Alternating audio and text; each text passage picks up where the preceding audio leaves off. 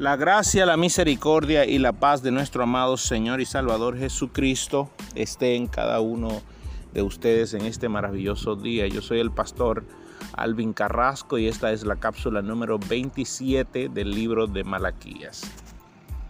Una de las abominaciones más marcadas en toda la escritura es el tema del divorcio, puesto que esto uh, manifiesta eh, primero, la ruptura de la fidelidad, la ruptura de un compromiso, de un pacto, cosa que es aborrecible delante de Dios.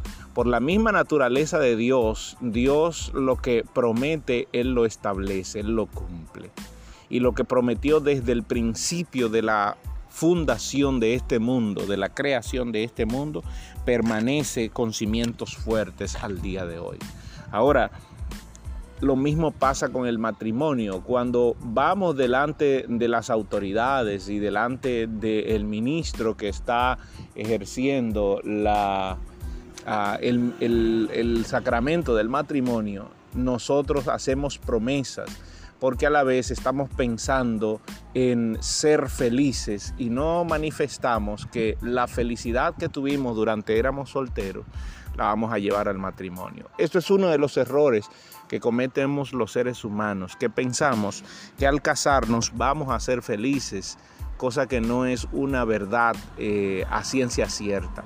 La felicidad de la soltería, por eso se trabaja mucho con el soltero, para que aprenda a ser feliz antes de casarse, porque ah, básicamente lo que se lleva al matrimonio es lo que se vive en la soltería. Si en la soltería lo que estás viviendo es miseria, abandono en ti mismo, ah, maleza espiritual, eso es lo que vas a llevar, porque nadie va a dar en el matrimonio lo que no tiene. Tú no vas a encontrar en el matrimonio lo que ya no tienes. Recuerden que el matrimonio son dos ah, culturas diferentes, dos pensamientos diferentes que se unifican al hacer uno. Y ah, de la amoralidad no sale la moralidad. es bueno que entendamos esto. Es decir, el matrimonio producirá felicidad cuando los cónyuges a su vez vienen de hogares felices o están dispuestos a trabajar para que esto así sea.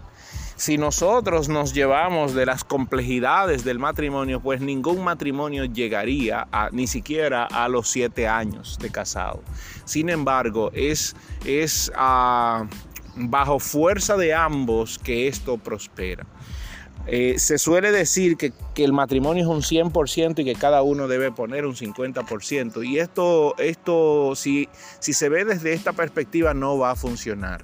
El matrimonio es un 100% donde cada uno trae su 100% y lo establece. Recuerden que en el único lugar donde dos se convierten en uno es en el matrimonio. Ahora, volvamos a Dios y a Malaquías, lo que le está demandando a los israelitas por su abominación que estaban haciendo. Estaban dejando las mujeres de su pacto, estaban dejando las mujeres con las que ellos honraron a Dios, con las que ellos amaron a Dios, para eh, irse a mujeres extrañas que adoraban a otros dioses. Al dejar sus mujeres también estaban dejando a su Dios. Sin embargo, mire aquí cómo entra en un proceso de misticismo donde ellos, eh, cuando se casaban con otras mujeres, venían y traían delante de Dios y delante del sacerdote de Dios ofrenda, la cual la quemaba como agradecimiento a Dios por darle una nueva mujer.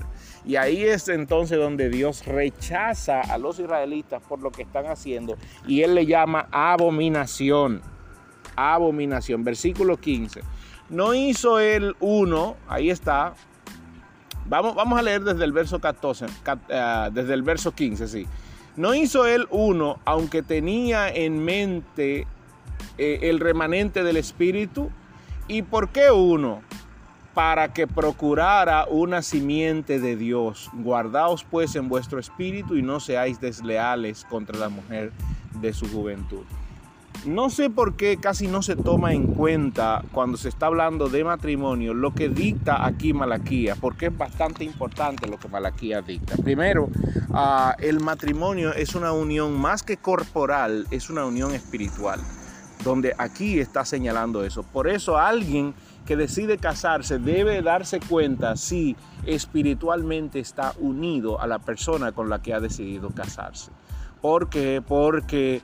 Uh, lo que establece aquí, así como Dios se ha unido en espíritu o se unió en espíritu con Israel, también al unirnos con nuestras esposas, estamos simplificando que nuestra vida ya no nos pertenece solo a nosotros, sino que ahora nuestra vida pertenece a una institución más grande que nosotros, que es el matrimonio. Por eso es que la palabra dice que los dos serán una sola carne, porque ya no, no me pertenezco a mí mismo, yo no decido por mí mismo, yo no establezco cosas por mí mismo, sino que ahora hay una institución más grande que yo a la cual yo sirvo, que se llama matrimonio, que se llama la, la mujer o el marido que Dios te ha dado para fundamentar ese matrimonio. Versículo 16, porque Jehová, Dios de Israel, dice, que aborrece el divorcio. ¿Por qué el Señor aborrece el divorcio? Número uno, porque rompe algo establecido por Dios. Y número dos, porque hay daños colaterales al momento de, eh, de divorciarse.